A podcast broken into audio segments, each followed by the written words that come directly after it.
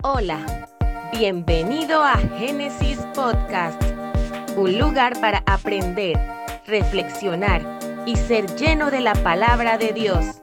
Ahora con ustedes el pastor Alexis Abraham y sus invitados. Ante las canas te pondrás de pie, darás honor al anciano y tendrás temor de tu Dios, yo el Señor. Nos ha tocado vivir una etapa icónica, una experiencia ante la cual no podemos mostrarnos indiferente,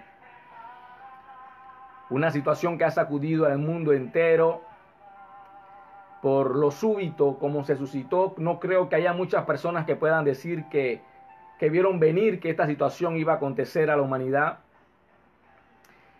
que tenían conciencia de que estábamos a punto de experimentar lo que han denominado una pandemia.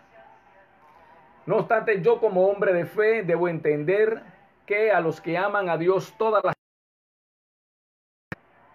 Es decir, yo debo tener confianza en que Dios está en control y que de aún de esta situación amarga, de esta situación dolorosa, de esta, esta situación fúnebre, Dios puede sacar y va a sacar algo bueno. Y ciertamente, eh, sin la intención de sonar trillado, he visto muchas reflexiones en redes que nos hacen entender que la gente en este tiempo ha tenido la obligación de reflexionar. La gente ha hecho una pausa y ha establecido o reestructurado sus prioridades.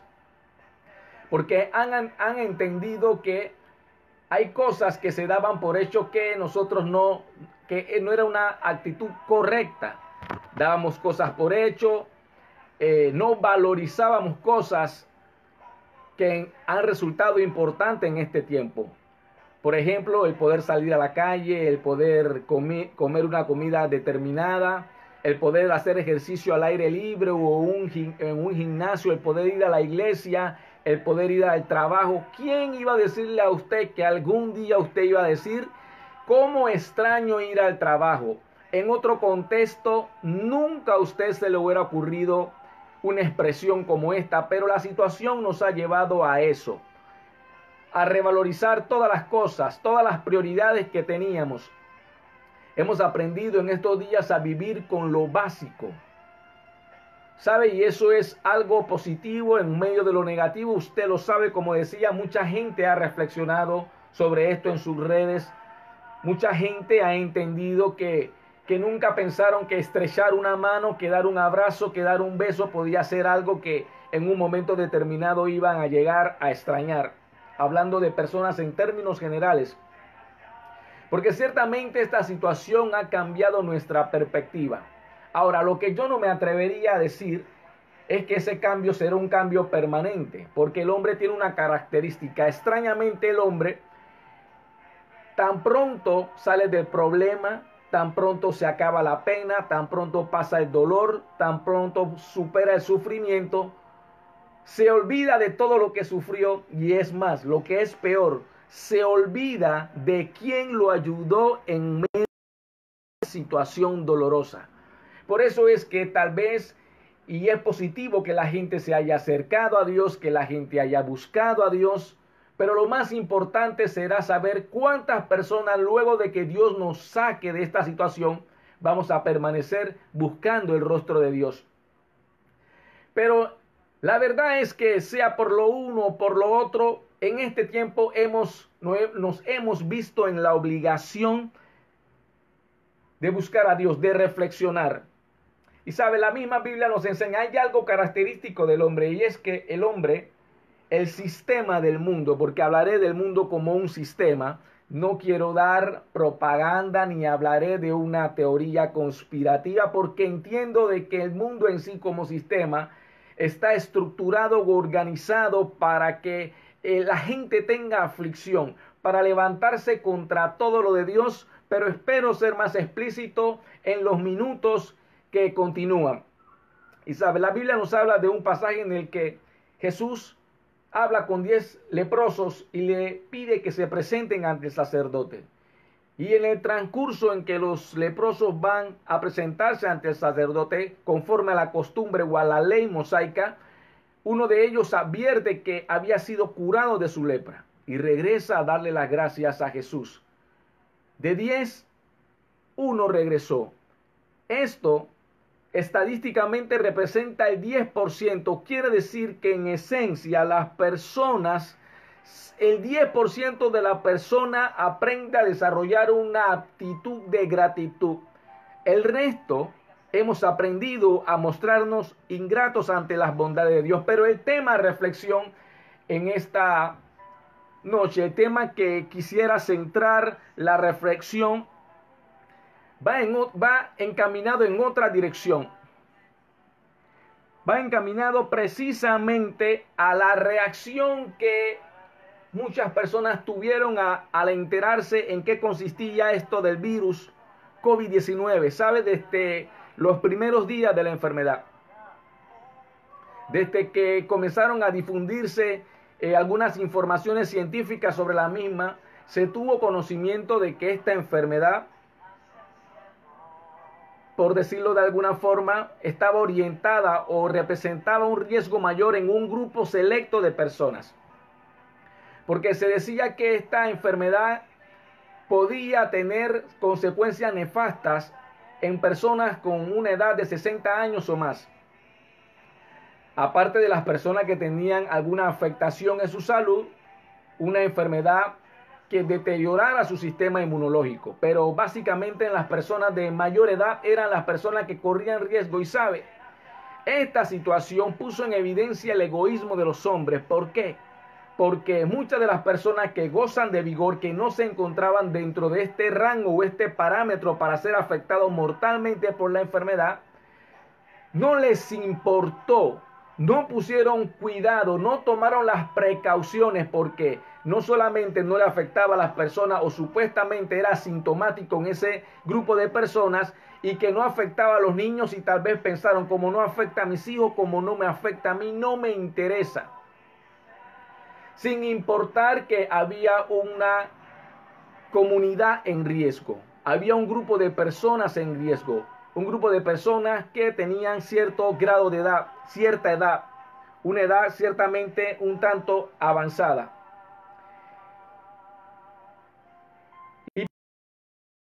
Situación evidencia porque al no verse directamente afectado o al no creerse directamente afectados,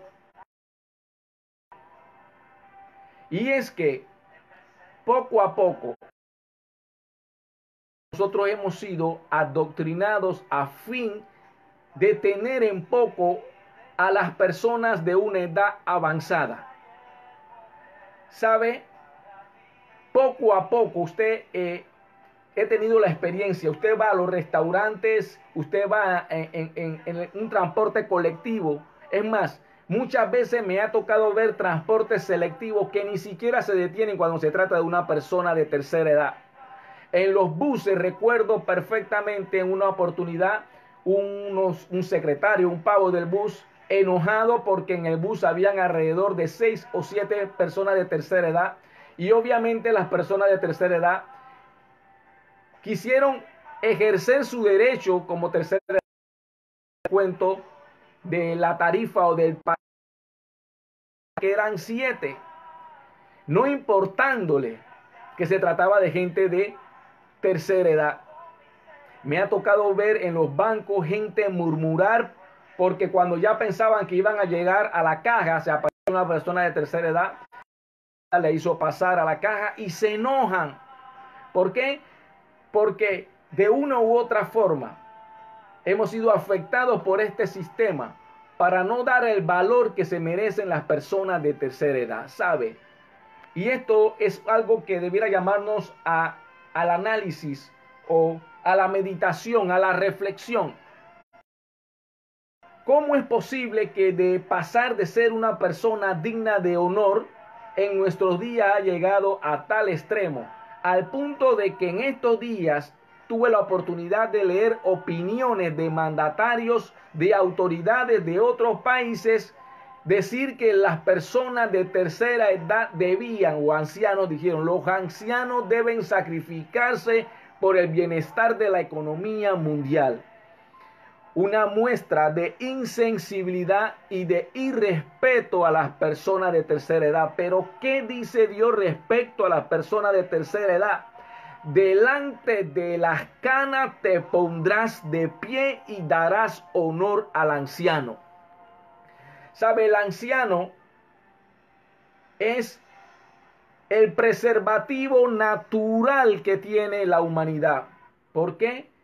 Porque las personas que hasta hoy gozan de cierta edad, tal vez porque se crecieron y se educaron en otro contexto, aprendieron cosas diferentes a nosotros y han marcado una línea de respeto, de moralidad, estándares de una vida correcta. Y si algo nosotros hemos alcanzado el día de hoy fue precisamente producto del esfuerzo de todos los que nos han antecedido. Alguna vez leí una cita de un hombre llamado Oscar Wilde que decía que las generaciones modernas se olvidan que la tierra no le pertenece a una generación en específico. Y la gente ha pasado de honrar a las personas de edad con el tiempo. ¿Por qué? Porque de la misma forma como este sistema ha ido evolucionando, ya la gente no da, no crédito, no da importancia a las cosas ideales o espirituales, nos hemos todo abocado hacia lo material. De la misma forma, mire, una persona, y, no es por hablar, porque entiendo que hay un sistema, no es por hablar de, de que hay una conspiración, pero las personas de tercera edad no van detrás de las cosas que el mundo nos ha impuesto que la mayoría debe ir. Por ejemplo, las modas. Las personas de tercera edad no son personas consumistas no van detrás de la belleza porque ya han entendido, su propio reflejo le muestra que la belleza externa es algo efímero. No van detrás de las cosas que mueven el mundo como, como la avaricia, como el sexo. Entonces se ven como un obstáculo, pero específica y puntualmente, refiriéndome al ámbito espiritual, a la iglesia, debo hacer una pausa porque porque para nosotros también debe ser un motivo de estudio. Debe ser un motivo de reflexión. ¿Sabe? Yo, yo puedo decirlo. Yo tuve o tengo la bendición o el privilegio de ser parte de una congregación donde hay ancianos. Ya muchos no están la hermana Antonina, la hermana Benita, la hermana Domitila, la hermana Margarita, la hermana Carmen, la hermana Berta. Pero todavía tenemos el privilegio de contar con un grupo que nos ama, que nos aprecia y que para nosotros serán inolvidables por todo el bien que nos hicieron. ¿Sabe? Cuando llegué a la iglesia, usted sabe, una persona nueva convertida, joven, me convertí a la edad de 20 años, Llego a la iglesia, no conozco mucho las escrituras, tal vez en ese tiempo ni siquiera todavía contaba con, con una Biblia, no pasó mucho tiempo en oración, pero llegaba al culto temprano y cuando llegaba al culto temprano un, un día llegué determinado a romper mi récord de oración. Me dije, hoy oraré tres minutos. Y como cuando yo llegaba a la iglesia veía que todo el mundo pasaba al frente, yo pasé al frente y comencé a orar y cuando ya estaba a punto de romper mi récord, es decir, podía hacer aproximadamente 2 minutos 55 segundos orando, de repente siento una mano que se posa sobre mí. Tal vez esos dos minutos fue el tiempo que le tomó a la hermana pararse de su silla y llegar hasta donde yo estaba. Y la hermana comenzó a orar por mí hasta que eh, quien dirigía el culto pues interrumpió la oración. Y, un día dije, bueno, ya no pasaré adelante porque sé que cuando paso adelante alguien viene y se me acerca y, y entonces ya eh, mi récord que era de tres minutos de oración ya, ya lo superé y, difícilmente creía volver a superarlo el tiempo que oramos yo, la hermana y yo. Y me quedé en mi puesto y para mi sorpresa cuando estaba en mi puesto se acerca una hermana a mí, pone su mano sobre mí y comienza a orar conmigo. Es decir, tal vez yo nunca propicié el acercarme a, a, los ancianos de la iglesia, pero ellos se acercaron a mí porque entendían algo. ¿Sabe? Recuerdo perfectamente la hermana Carmen Rodríguez, la, que en paz descanse, la madre del de, apóstol Dania, eh, tenía una fiesta de cumpleaños. No recuerdo exactamente si era en el cumpleaños número 80, no recuerdo. Era en Pochopollo, me invitó.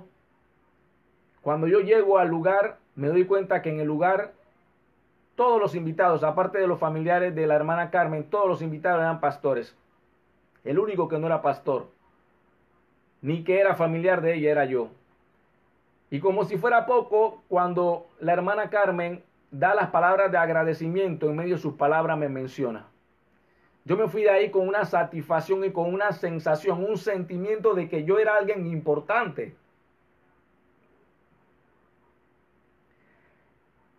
Porque ella tuvo bien invitarme a su fiesta.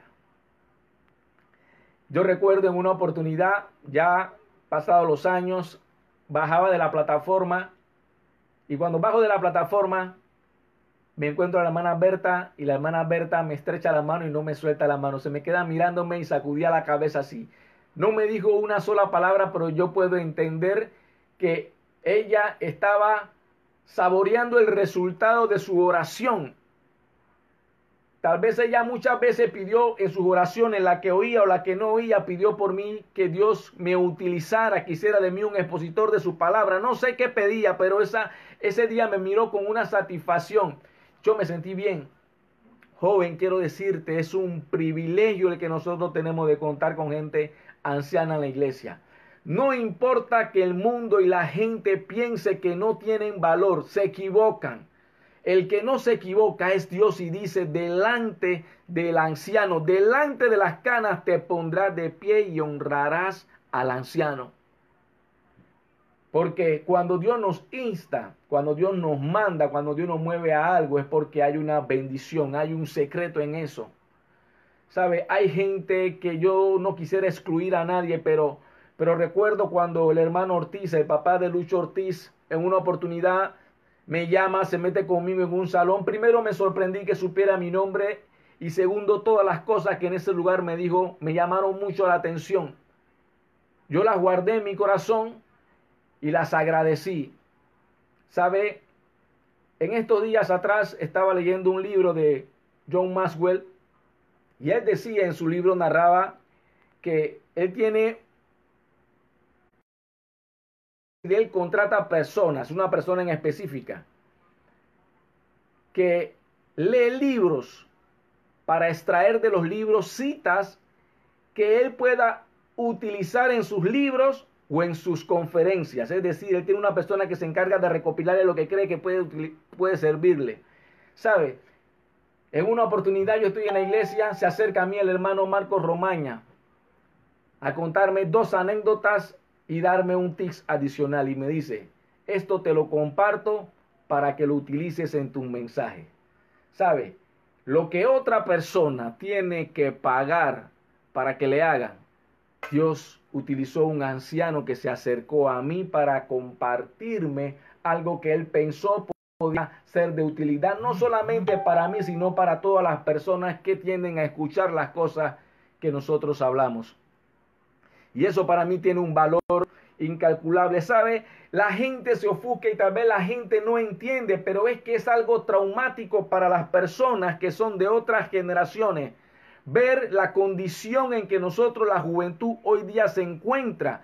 No digo que ellos siempre tengan la razón, pero la Biblia nos manda a honrarlos siempre y ponernos de pie, mostrar respeto por lo que digan o por lo que hacen.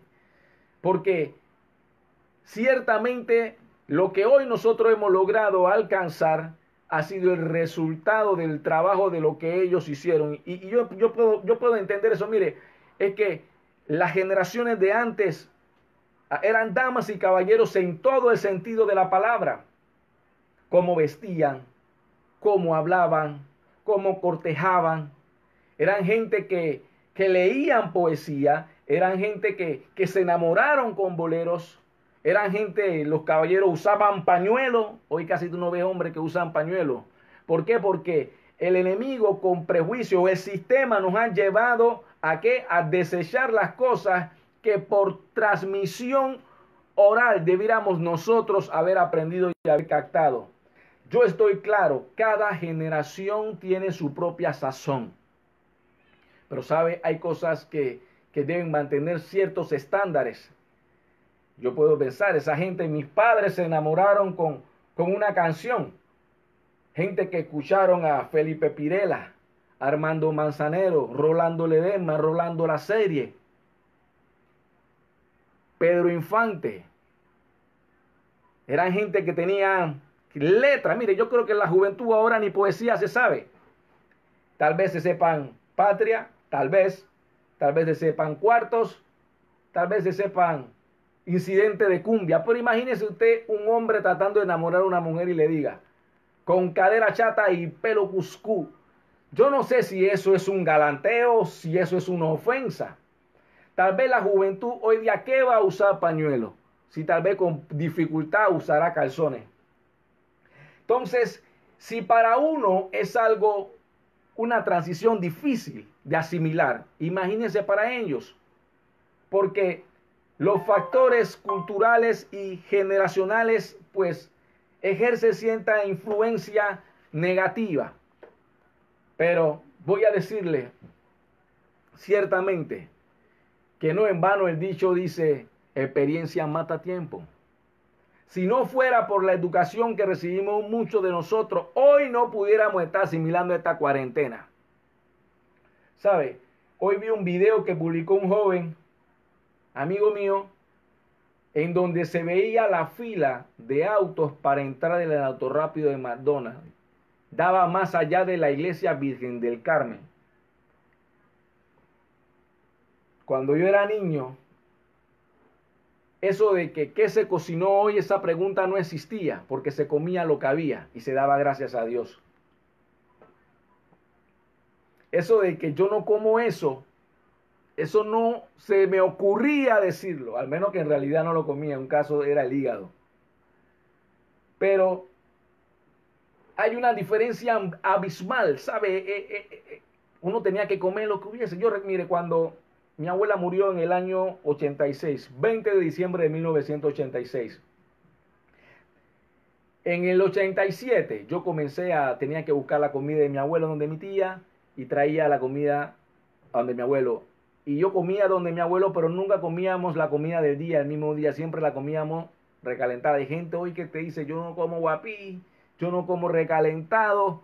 Bueno, yo tenía que comerlo. Y usted sabe por ejemplo, cuando dentro de la, cuando la comida tenía ensalada de tomate o lechuga, usted se imagina ya el día siguiente la ensalada de tomate o lechuga y había que comer así.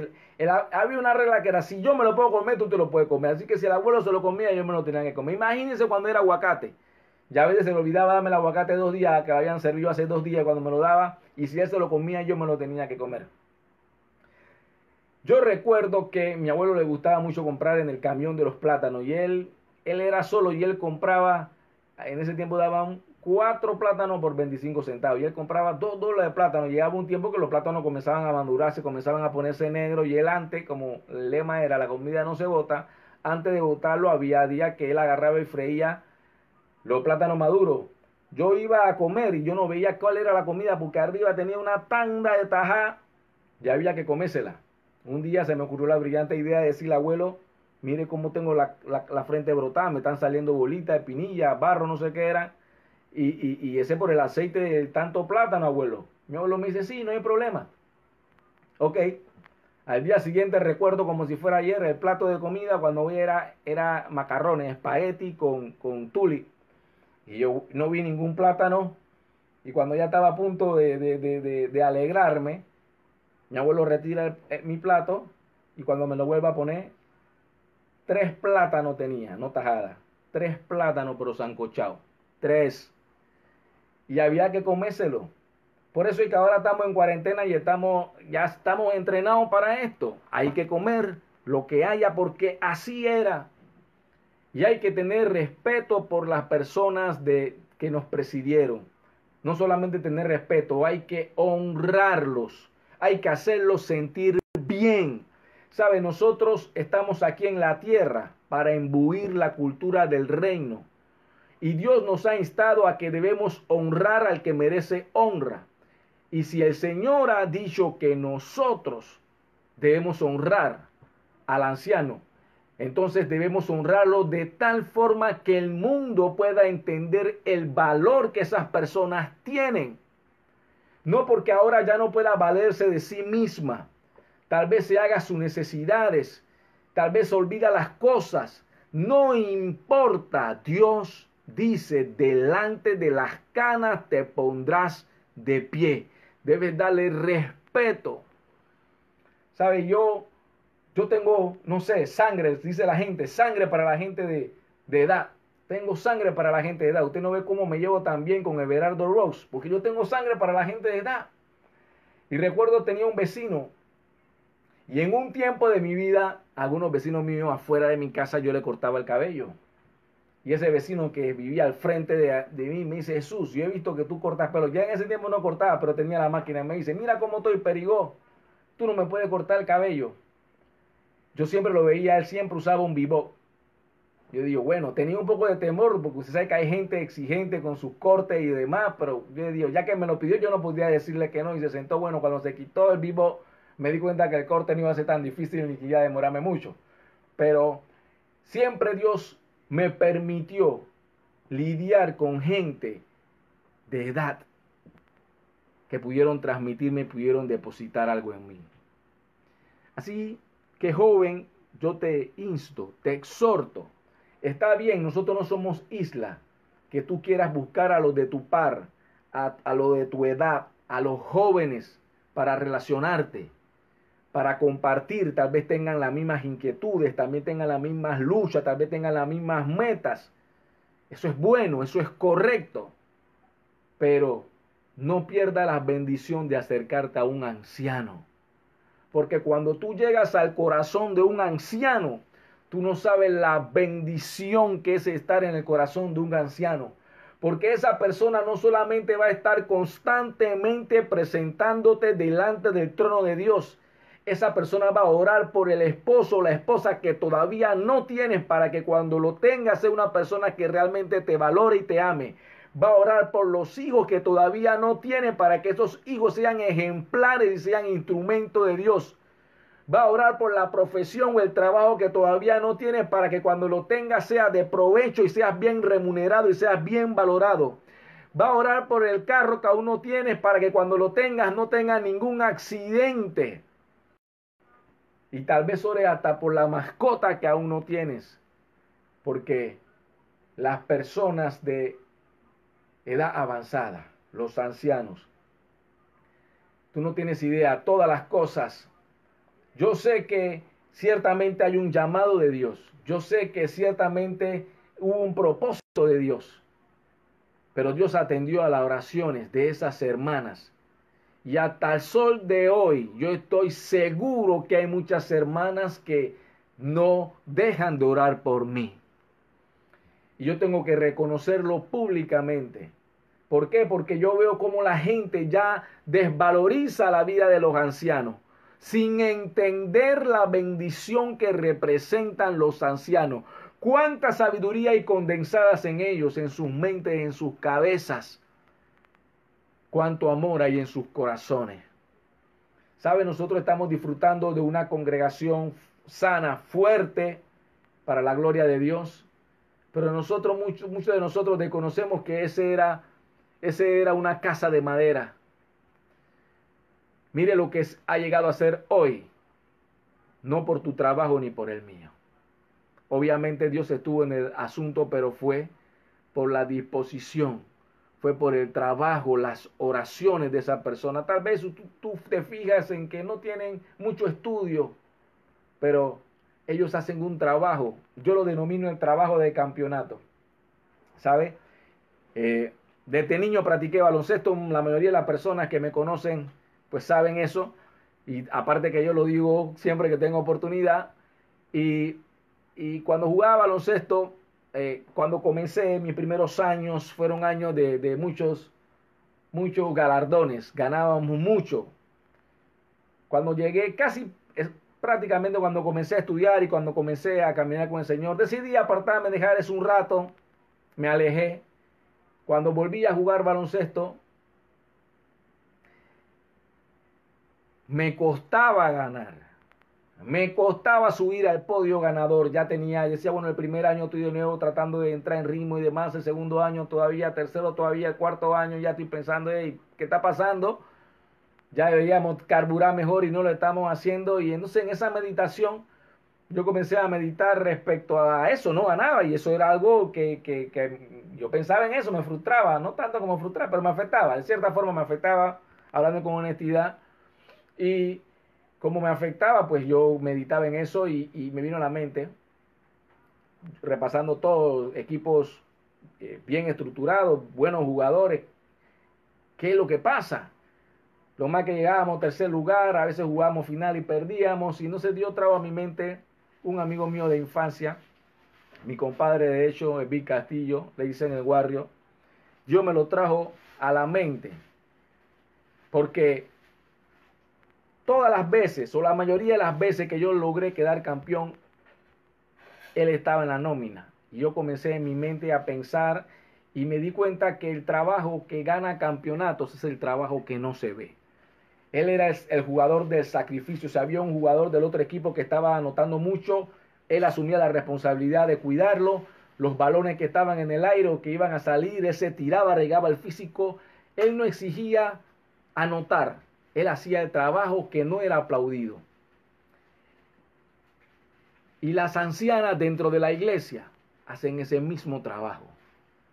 El trabajo que gana campeonatos. Usted ve el éxito de las actividades, usted ve cómo la iglesia crece. Pero todo eso tiene algo, un secreto tras bastidores y son las rodillas de esas mujeres. Así que mi consejo para ti es que valores, que te acerques, que te aproximes, que hagas amistad. Todavía quedan ancianas en la iglesia. Aprovecha esa bendición, porque Dios lo manda. Delante de las canas te pondrás de pie y darás honor al anciano. Dice, y temerás a tu Dios yo el Señor. Gracias por escucharnos. Nos encantaría que pudieras compartir este podcast con tus amigos y conocidos. Puedes suscribirte, calificar y dejarnos un comentario en cualquier plataforma que utilices para escucharnos.